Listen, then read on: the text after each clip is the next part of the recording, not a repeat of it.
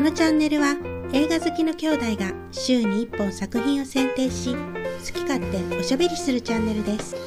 兄の穂高です弟の美咲です。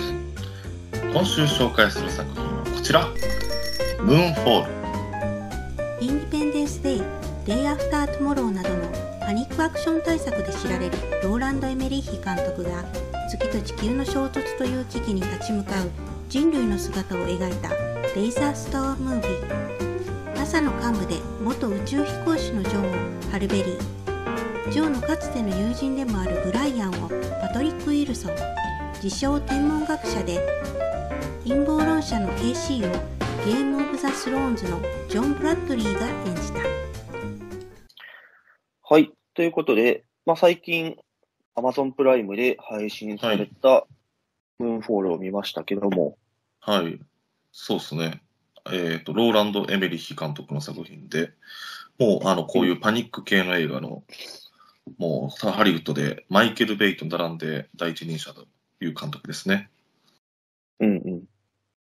えっ、と、インデペンデンス・デイとか、デイ・アフター・ツモローとか、昔の、うん昔のゴジラね。ゴジラ、ハリウッド版のゴジラって、なんか最近、渡辺謙が出てた、リメイクされてて、あったうん、ねでもその前のゴジラ。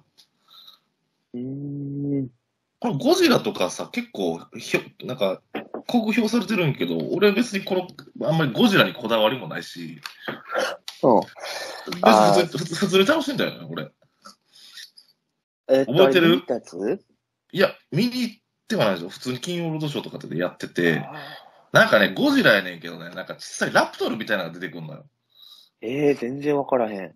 あ、覚えてない。まあまあ、これ、まあそれ見たら確かにゴジ、日本のゴジラ好きからしたらゴジラではないなと思うんだけど、ああ、そうね。まあ普通に、ジュラシックパークとかと同じような感じで見たら別に俺全然普通に面白かった、ね。ってういうような、ーん。ドイツ人監督で66歳で、まあ本当に、ハリウッドを代表する監督の一人だと思います。はいはいはい。うん。見ましたけど、どうでした、はい小高さんは。まあまあ普通に面白かっそうね。た。まあ、やっぱその、あうん。今話してくれたように、うん。まあ、もう、ある程度ね、うん。もうや約束されてるじゃないけど、ちょっともう安心して見れるような。あの、ハリウッドってこういうやっぱり平均点が高いから、うん。日本の映画ってなんやねん、この映画みたいな。特にこういうあるね対策系になると、ううんん。なってくる、きて、まあ全部 VFX なんやろうけど、別にやっぱり VFX のレベルも高いし、別にそんなに、そんなになんか別に気にならへん。もうこのレベルやと。うん。全然そんな感じだよね。うん。なんやろな、まあ、ストーリー的には、こうん。う、何かこう、ある原因があって、こう、月が、うん。こうう、ん。地球に落ちてくるよと。うん。うん。で、それに対して、じゃあまあ、えっと、まあ、ある3人が、ちょっとう、ん。月に行って解決してこようみたいな、まあ、よくあるディザスタームービーみたいな、うん。アルマゲドン的なね。うん。そうそう、アルマゲドン的なね、ものがあるけど、うん。うん。まあ、そうね。やっぱその、なんでその月が落ちてくるんかとかっていう話も、うん。まあまあ、突飛やけど、うん。まあままあ、あストーリー的にはありがちっちゃありがちだけどね、もう、正直言って。ううんん。まあ、あちょっとまあ、使い古された感はあるよね。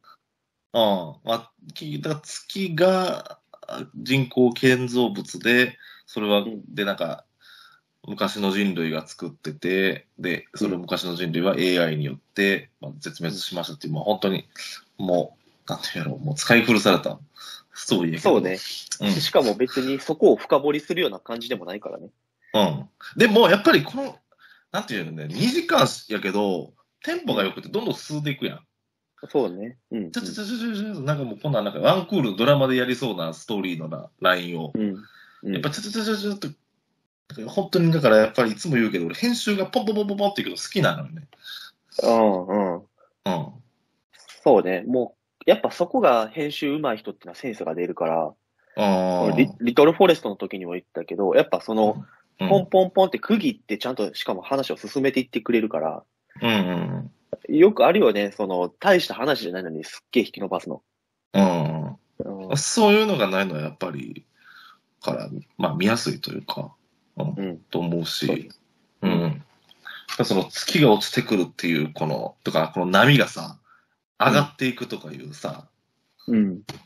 まあそういうのを見れただけでいいんちゃうかなと思うけど、俺、この映画は。うんそうね。え、映像表現とかも、やっぱすごいレベル高いから、うん。うん。まあ、月のところもそうやし、地球もね、月が落ちてくるっていうので、すっごい。い月が間近に来て、で、こううん吸い寄せられたりとか、そうそうそうまあ、そカーう。チェイス的なところもあったし、うん。まあ、カーチェイスは別にいらんと思ったけどね、俺、あれは。まあ、そうやな。ちょっとあれ、漫うん画わかりやすすぎるな。まあ、悪者出てこなくてもいいかなと思ったけど、まあまあまあ、へまあ、編集の、あーなんていうの、リズムの良さで合わせて、まあプラマイゼロかな。ああ、そうねうん。まあ、確かに、なんやろな、そういうわかりやすい悪者っておらんからな。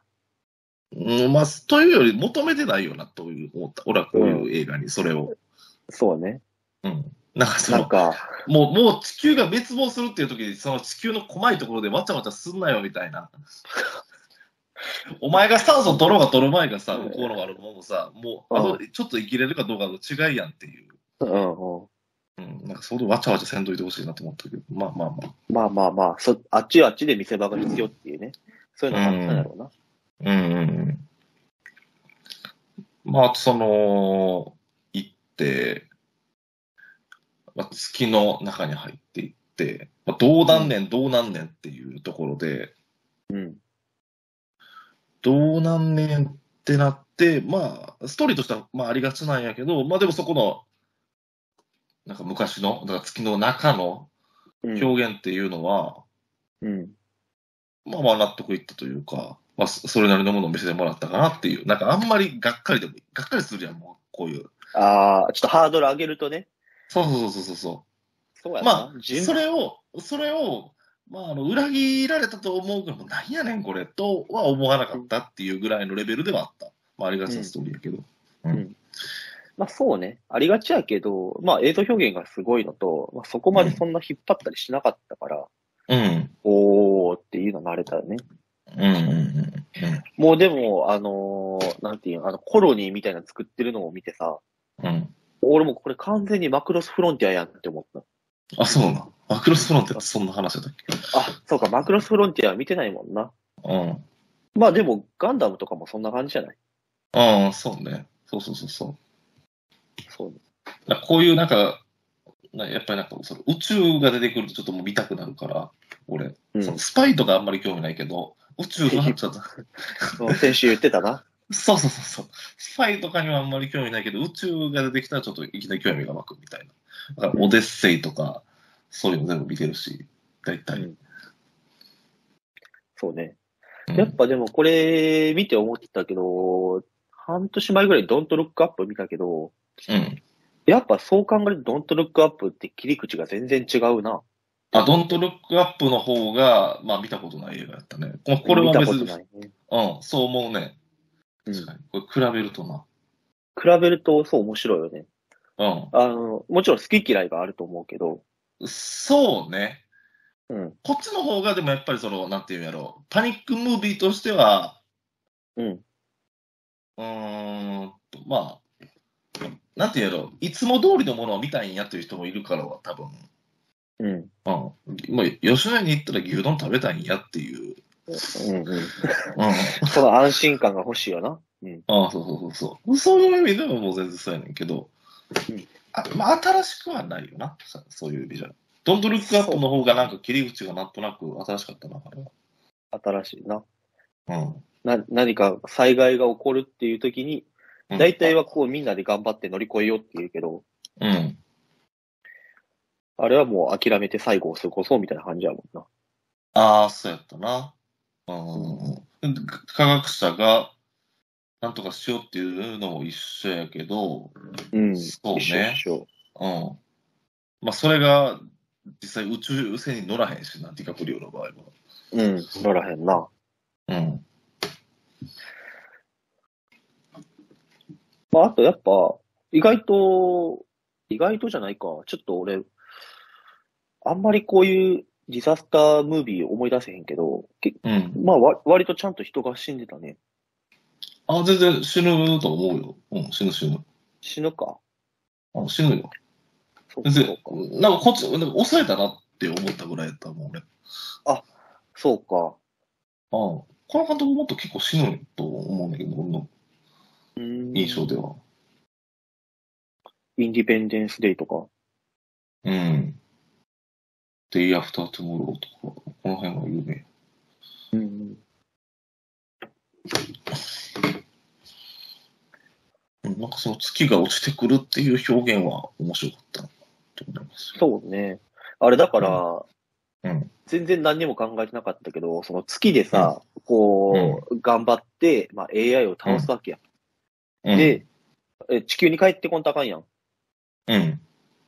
地球に帰ってこんとあかんの遠いなと思ってたら、違うわ、うん月がもう地球すれすれにいんねやと思って、そうそうそうそう。あ、もうすぐ帰ってきたと思って、あ、そうかそうか、その位置関係でめっちゃ頑張ってたんやなと思ったもん。うん。なんかだからすごいうん、こう、なんかその、科学的な交渉がちゃんとしてるのかって言ったら、なんかそうでもないと思うんだけど、たなあんとなく絶対ノリやと思う。うん。のの割とノリな感じはすんねんけど、なんか他の映画に比べるとね。うん。うん。まあ、それはそれでっていう。まあ、それうはんそれでっていうね。あななんんかか、、なんか、なんかそ、そこは甘いよね、なんか知らんけど、俺。えなんて言ったら、まあうその作品によって、あの、うんうんうん潔さで分かれるんやと思う。